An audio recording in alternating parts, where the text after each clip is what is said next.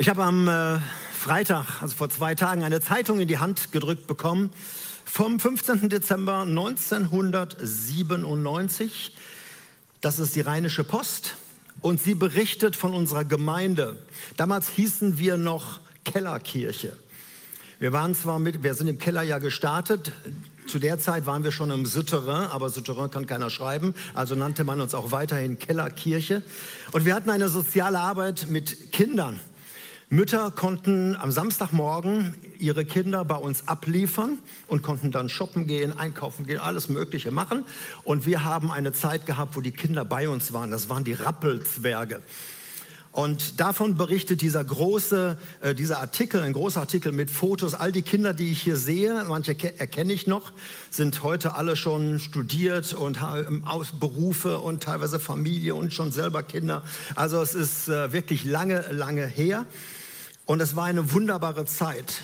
Unser Lobpreisteam hieß hier laut Zeitung noch Gesangsgruppe. Ähm, genau, da waren wir ganz stolz darauf, dass wir eine Gesangsgruppe hatten und einige Informationen. 100 Mitglieder hatten wir zu der Zeit. Und es waren schöne, schöne Erinnerungen. Als ich das Bild nochmal gesehen habe, eben dachte, ach, guten alten Zeiten.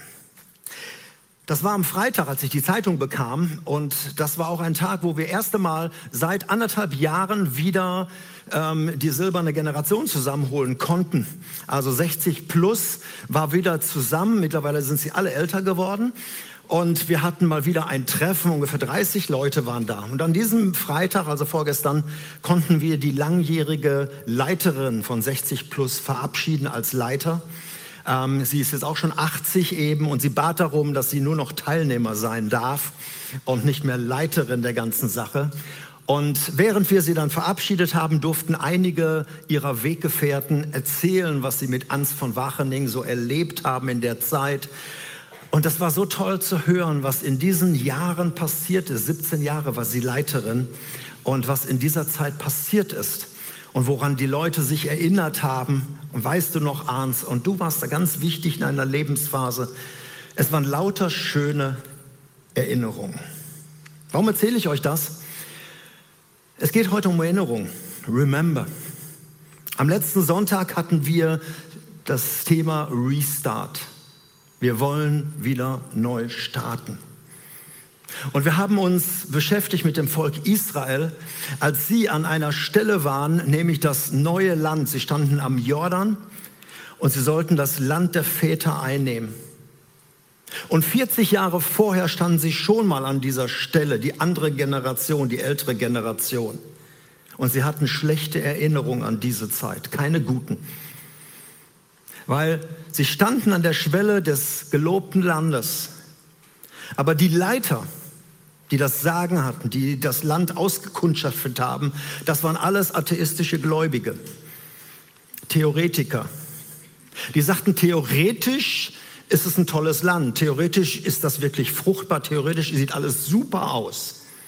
Aber und dann fingen sie an zu stöhnen und das Volk verzweifelt zu machen und haben alles Mögliche erzählt und haben gesagt, das kriegen wir, das schaffen wir nie.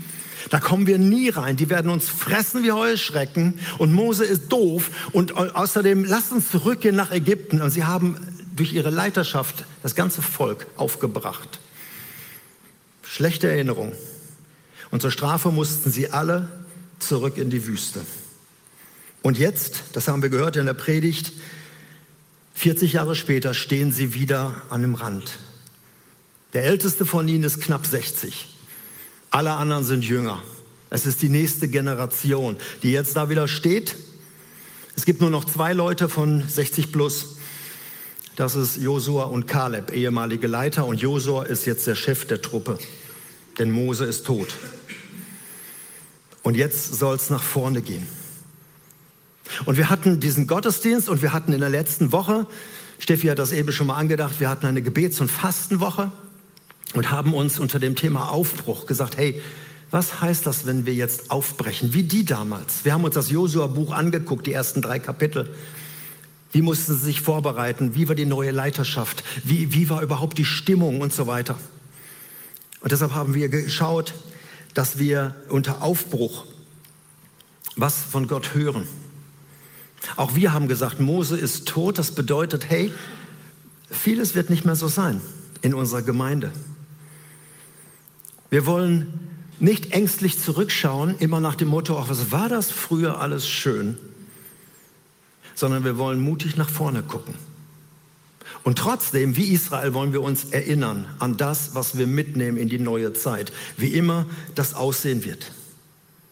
Und als sie den Jordan überquerten, als das Volk Israel also den Jordan überquerten, da hat Gott gesagt, Leute, ihr braucht etwas Sichtbares, etwas, was ihr an die Hand nehmen könnt.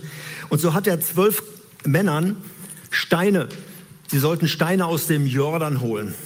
Der ist ja aus der Düssel. Ähm, also, sie sollten zwölf Steine nehmen, also viel größere, das, was sie tragen können und sollten diese zwölf Steine aufstellen an verschiedenen Orten, auch teilweise mitnehmen und immer wieder zwölf Steine. Für jeden der zwölf Stämme ein Stein. Und sie sollten sich erinnern, woran machen wir Sachen fest, wenn sie in Unsicherheit hineinkommen. Sie wussten ja auch nicht, wie es weitergeht, nachdem sie den Jordan überschritten hatten. Und Gott sagte, baut da zwölf Steine auf, dann haben sie da zwölf Steine aufgebaut, dann haben sie da zwölf Steine aufgebaut. Und dann hat Gott gesagt, immer, es sind Erinnerungsmerkmale. Wann immer dich deine Enkel, deine Kinder, deine Urenkel fragen, was ist mit diesen Steinen? Warum stehen die da? Dann sollst du nichts vom Pferd erzählen, auch nichts von Benjamin Blümchen oder Bibi Blocksberg oder Poppetreu oder wie alle sie heißen, sondern erzähl ihnen, was Gott getan hat. Erzähl ihnen, was damals wichtig war. Erzähl ihnen, dass es einen Gott gibt, der Himmel und Erde geschaffen hat und der allmächtig ist. Und deshalb waren diese Steine da und sie sollten diesem großen Gott Ehre geben. Und sie sollten immer in Ehrfurcht vor diesem Gott bleiben, ihm dienen, keinen anderen Gott nehmen und ihm vertrauen. Ich hoffe, die Kameras haben die jetzt genug, das wird langsam schwer. Also, diese Steine sollen auch heute ein Stückchen Erinnerung sein. Und wir haben am vergangenen Sonntag und in der Woche diesen Restart, sind wir einen mutigen Restart eingegangen, ohne zu wissen, wie es wirklich weitergeht. Es wird vieles neu werden, ihr Lieben. Das sage ich jetzt nicht bedrohlich, sondern als Realität. Es wird in dieser Gemeinde viel neu werden.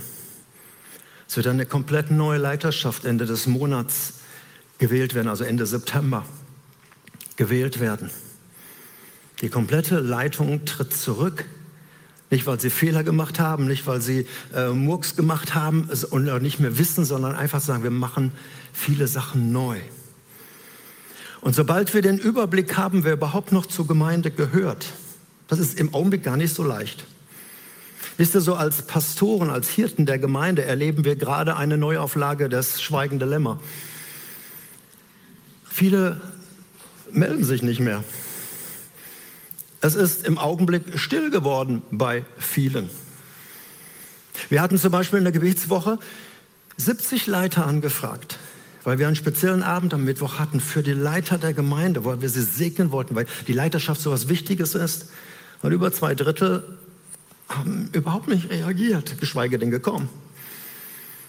Wir wissen vieles nicht mehr. Aber was wir wissen, wir nehmen Gott mit für die Zukunft. Ob es 3G wird oder 2G wird oder 5G wird oder was auch immer. Wir werden Gott mitnehmen und wir werden Erinnerungen mitnehmen. Wir haben keine zwölf Steine, sondern wir haben acht. Und das sind unsere acht Werte die wir auch schon in der Pandemie gepredigt haben und die nehmen wir mit. Egal wie die Gemeinde Treffpunkt Leben sich aufstellen will, strategisch und, und äh, von der Organisation her, da ist vieles noch ungewiss. Woran wir uns erinnern wollen, sind acht Dinge, die unseren Glauben ausmachen. Acht Dinge, die wir im Mai, April, Mai, Juni auch gepredigt haben. Du kannst dir die Reihe nochmal anschauen. Ich werde heute einfach nur kurz erinnern acht Grundlagen, acht Pfeiler, acht Fundamente, acht Steine. Wir werden sie auch digital aufhäufen im, im, auf der neuen Website, sodass du sehen wirst, woran erkennt man die Treffpunkt Leben Gemeinde? Was sind eure Grundlagen? Die Struktur hat sich geändert, Leitung hat sich geändert, vieles hat sich vielleicht geändert. Aber woran wirst du die Gemeinde hoffentlich erkennen? Weil diese acht Grundwerte, ihr Lieben, das sind unsere Werte und das soll unsere Kultur schaffen. Gelebte Werte schaffen eine Kultur. Und deshalb möchte ich euch einfach nochmal einfach daran erinnern. Und der erste Stein, den wir gesetzt haben, den ersten Wert, der geht auf diesen Gott zurück. Wir sind davon überzeugt von Gottes Gegenwart und deshalb erwarten wir Übernatürliches. Nicht erhoffen, sondern wir erwarten das. Weißt du warum? Weil Gott gesagt hat, ich ändere mich nicht. Ich bin derselbe damals wie heute. Und wir haben den mächtigen Gott an unserer Seite. Und solange Gott auf unserer Seite steht, dürfen wir übernatürliches Handeln von ihm erwarten. Gottes Fußabdrücke in unserem Leben. Wir haben einen großen Gott und wir rechnen in Zukunft mit diesem großen Gott, der zu seinem Versprechen steht, der nicht alt oder senil geworden ist, sondern der zu seinem Wort steht. Und deshalb erwarten wir das Übernatürliche auch in unserem Gemeindeleben, nicht nur am Sonntagmorgen, sondern überall da, wo Gemeinde sein wird, in Kleingruppen, wo immer du auch hingehst. Wenn wir jetzt eine Pfingstgemeinde wären, dann würden zumindest Einzelne Amen sagen. Aber das ist wirklich äh, etwas, was wir auf jeden Fall erwarten von diesem großen Gott. Den zweiten Stein, den zweiten Grundwert, den wir mitnehmen, ist, wir sehen den Wert des einzelnen Menschen und wir feiern deshalb die Vielfalt. Es ist im Augenblick alles ein bisschen dunkel hier, aber wenn ihr euch mal so sehen würdet, alles einzelne Menschen. Egal ob es Lämmchen sind oder Muttertiere, sture Böcke oder Hammel oder was auch immer. Äh, die gehören alle zur Herde und alle haben einen Wert, weil du aus Gottes Werkstatt kommst. Und wir feiern deshalb die Vielfalt.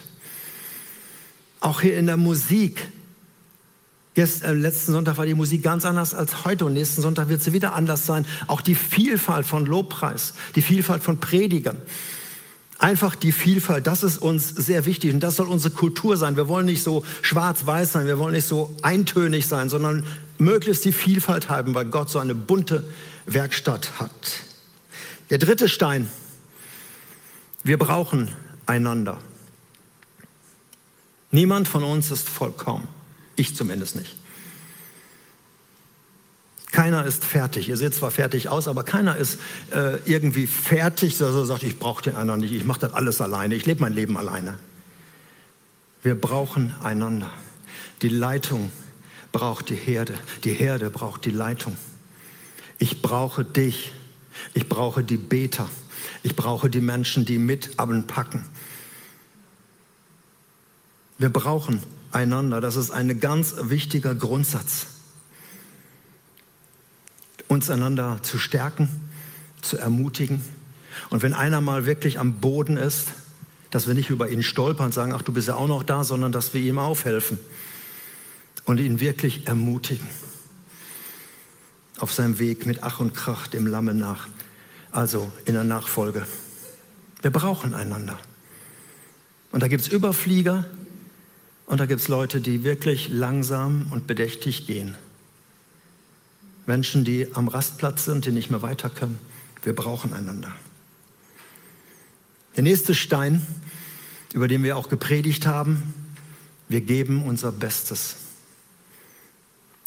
Ihr Lieben, weil wir in allen Dingen Gott dienen, weil wir unser Leben ihm übergeben haben. Er ist der Adressat aller unserer Werke, nicht nur sonntags morgens, was wir hier machen, sondern da, wo wir leben. Deshalb er verdient unser Bestes. Dass wir nichts für ihn verwursten, wenn ich auf das Interview immer wieder zurückkomme, sondern wirklich ihm unser Bestes geben. Das ist für ihn Schönheit. So stümperhaft wie es vielleicht ist, so fehlerhaft wie es vielleicht ist, aber es ist unser Bestes. Das, was wir ihm hinhalten. Gott verdient es. Alles, was ihr tut, mit Worten oder mit Werken, tut alles für Gott. Und deshalb dürfen wir immer ihm unser Bestes geben. Der fünfte Grundwert, wir sind gleich durch, wir sind großzügig. Wir sind großzügig. Ich lasse jetzt mal das Wort klingen. Das ist eines für mich der schönsten Worte, wenn Menschen, wenn was über Menschen gesagt werden kann. Er war großzügig. Großzügigkeit. Ob du Zeit investierst für andere, ob du von deinen Gaben großzügig gibst, von deinen Talenten, ob du Geld gibst. Es ist eine Herzenshaltung. Und vielleicht hast du es so nicht mit Großzügigkeit. Ähm, ich möchte dir zwei Bibelverse vorlesen, wo du sagst, oh, da lohnt es sich mal hinzugucken, weil da große Verheißungen stehen. Der eine steht im Psalm 112 und der heißt, alles gelingt dem, der großzügig ist und gerne leid und in all seinen Geschäften auch ehrlich ist. Großzügig gibt er dem, der in Not ist, und seine gerechten Taten bleiben unvergessen, und er wird zu großem Ansehen kommen. Davon habe ich so ein klein bisschen am Freitag gemerkt, als wir Ans verabschiedet haben. Ein großes Ansehen. Sie hat nicht nur bei den Senioren gearbeitet, auch in der Kinderarbeit äh, viele Jahre geleitet. Und sie wurde so mit Ehren entlassen aus der Leiterschaft eine großzügige Person. Alles gelingt dem, der großzügig ist. Und dann noch äh, Sprüche 11, Vers 25. Dem Großzügigen geht es gut und er ist zufrieden. Wer anderen hilft, dem wird auch selbst geholfen werden. Also auch der Großzügige kann mal in Not kommen. Aber dann werden Menschen draufspringen und sagen, hey, wo kann ich dir helfen? Wenn du einen Menschen erlebt hast, der großzügig war, der großzügig geholfen hat, der Zeit investiert hat, der, der alles getan hat, wenn der mal in Not kommt, dem will man unterstützen. Wer großzügig ist, dem geht es gut und er ist zufrieden. Ihr Lieben, das ist für mich so ein, eine ganz wichtige ähm, Grundlage auch unserer Arbeit. Wir sind eine reich beschenkte Gemeinde. Mit so vielen talentierten Menschen, mit so vielen Gabenträgern, mit so vielen, was wir auch haben dürfen, auch an Technik und all dem. Wisst ihr, das geht für mich auf eine Entscheidung zurück, die wir 1998 getroffen haben, vor 23 Jahren, dass wir Gott gesagt haben, hey, Du gibst uns so viel und wir wollen dir in dein Reich geben, unseren Zehnten geben. Wir versprechen dir, dass von allem, was reinkommt, du immer 10 Prozent kriegst. Damals waren das 20.000 D-Mark, wo einige sagten, boah, können wir das nicht besser für uns gebrauchen? 20.000 also ist viel, also 10.000 Euro umgerechnet. Heute hat sich die ganze Summe verzehnfacht. Fast 100.000 werden gegeben. Weg von der Gemeinde in das Reich Gottes, wo Not ist. Und wir profitieren einfach davon, dass Gott dem Großzügigen großzügig zurückgibt. Diese Gemeinde gibt, darüber hinaus noch sehr viel andere Dinge. Wir haben über 350 Kinderpatenschaften in dieser Gemeinde von Compassion, wo Kinder in aller Welt von Einzelnen von euch unterstützt werden. Das ist auch ein Riesenbetrag, der monatlich rausgeht das kommt alles noch da drauf. Der großzügige Mensch, der sich von Gott großzügig beschenken lässt und großzügig weitergibt, wenn das eine Kultur in der Gemeinde ist, und ich erlebe die ja schon viele Jahre, das ist eine segensreiche Kultur. Und das ist einer unserer großen Werte. Ich kann die anderen jetzt nur kurz machen. Die anderen Werte lauten noch, wir sind füreinander und leben echte Beziehungen. Mein Anliegen ist, dass wenn ich dich sehe, ich möchte das Beste dir unterstellen. Und ich möchte, wenn irgendein Fehler gelaufen ist, immer die besten Absichten unterstellen und nicht immer, siehst du, wusste ich doch. Das war doch klar. Misstrauen, Nörgelei und so weiter in der Welt, in der wir leben. Wir sind füreinander. Und ich möchte das wirklich umsetzen. Und wenn du diese Kultur hast, wenn wir füreinander sind, dann können wir mal streiten.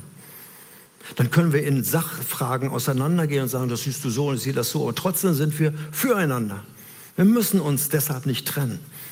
Das ist eine wichtige Herzenseinstellung. Der siebte Stein, ich heb den jetzt nochmal hoch, weil er auch der schwerste ist.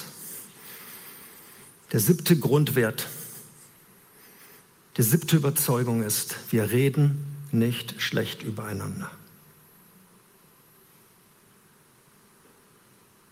Wir reden nicht schlecht übereinander. Unsere Worte, das wisst ihr, haben Macht. Und einmal ausgesprochen haben sie eine unglaubliche Macht. Auch das, was du schreibst, auch das, was du tuschelst, auch das, was du hinter dem Rücken des anderen sagst. Und wir möchten in dieser Gemeinde eine Kultur leben, dass wir nicht schlecht übereinander reden. Wir suchen das Gespräch miteinander. Wir suchen das Gespräch miteinander, aber nicht übereinander. Und ihr Lieben, schlechtes Reden, das ist ein unglaubliches Gift, das ist eine satanische Pandemie. Und sie hat so viele Gemeinden und Kirchen zerstört, wo keine Gemeinschaft mehr ist, wo Menschen nur noch hässlich übereinander reden. Wenn wir wüssten einmal, was das für eine tödbringende Pandemie ist, das ist wirklich eine Pandemie. Und deshalb wollen wir eine Kultur leben, wo wir gut übereinander reden und wo wir miteinander im Gespräch sind. Und ich komme zum Schluss. Der letzte Stein heißt, wir ermutigen uns. Wir sind nicht nur füreinander irgendwie, sondern wir ermutigen uns. Und jeder von euch lebt in einer Welt, ihr Leben, der Demotivation, des Nörgelns, der Kritik. Mach in dieser Welt einen Fehler und du bist arm dran. Egal, ob du Politiker bist oder wer immer du bist. Wir wollen einander ermutigen und einander stärken, einander loben. Wir sind freigebig mit Wertschätzung. Und ganz besonders die Dinge, die so hinter den Kulissen laufen. Wisst ihr, während wir jetzt hier sitzen, sind Mitarbeiter da in der Powerbox. Das sind die, Kinder ab sechs Jahren aufwärts oder ab sieben Jahren aufwärts. Kinder im Abenteuer, äh, Betreuer im Abenteuerland, die kleineren Kinder. Wir haben die Teenager auch hier erlebt. Das sind alles so Dienste hinter den Kulissen von treuen Mitarbeitern. Bitte ermutigt sie, stärkt sie, schreibt ihn. Schreibt ihnen einfach eine Mail und sagen, hey, mein Kind kam heute so begeistert nach Hause. Oder mein, mein Jugendlicher, der war einfach toll. Das fand er so toll eben, wie du heute das Thema gemacht hast. Mitarbeiter brauchen das. Wir ermutigen einander. Man kann nicht genug loben. Ihr Lieben, diese acht Steine in Kürze, wir haben ja monatelang darüber gepredigt. Das ist nochmal eine Erinnerung. Diese acht Steine wollen wir digital in, auf unserer neuen Website aufschreiben. Das wollen wir leben. Und es ist noch viel Luft nach oben. Vielleicht sagst du, oh, da seid ihr aber noch nicht gut. Ja, das kann sein. Das sind Ziele, wo wir hingehen wollen. Das machen wir nicht schon alles, sondern das, darauf wollen wir hingehen. Und noch einmal, Vielleicht haben wir nach Corona nur noch 100 Mitglieder. Menschen, die sich sagen, ja, das ist nach wie vor meine Gemeinde. Die anderen grasen jetzt alle woanders. Egal, wie die Gemeinde sich aufstellt, diese Dinge wollen wir mitnehmen. Die wollen wir leben. Und daran wird man Treffpunkt Leben erkennen können.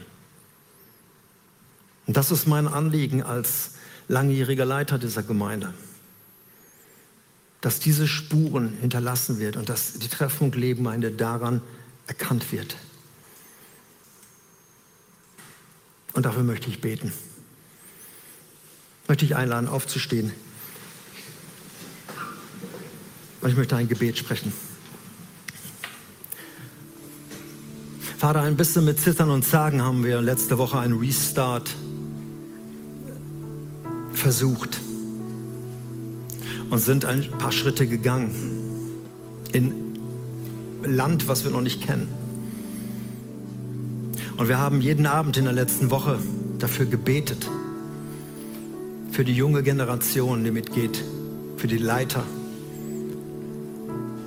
für die verschiedenen Bereiche unserer Gemeinde. Ich danke dir, dass du mitgehst und dass wir mit dir einfach einen starken Verbündeten an unserer Seite haben. Und solange du im Boot bist, Jesus, fahren wir weiter. Solange du die Gemeinde baust, bauen wir mit. Und ich wünsche mir von ganzem Herzen, dass das eine Kultur wird, wie wir miteinander umgehen, wie wir sprechen, wie wir reden. was wir erwarten von dir, wie wir uns wertschätzen, wie wir in Vielfalt leben, eine bunte Gemeinde. Und ich freue mich drauf, auf die ungewisse neue Zukunft, wie immer sie aussehen wird. Danke, dass du dabei bleibst. In Jesu Namen. Amen.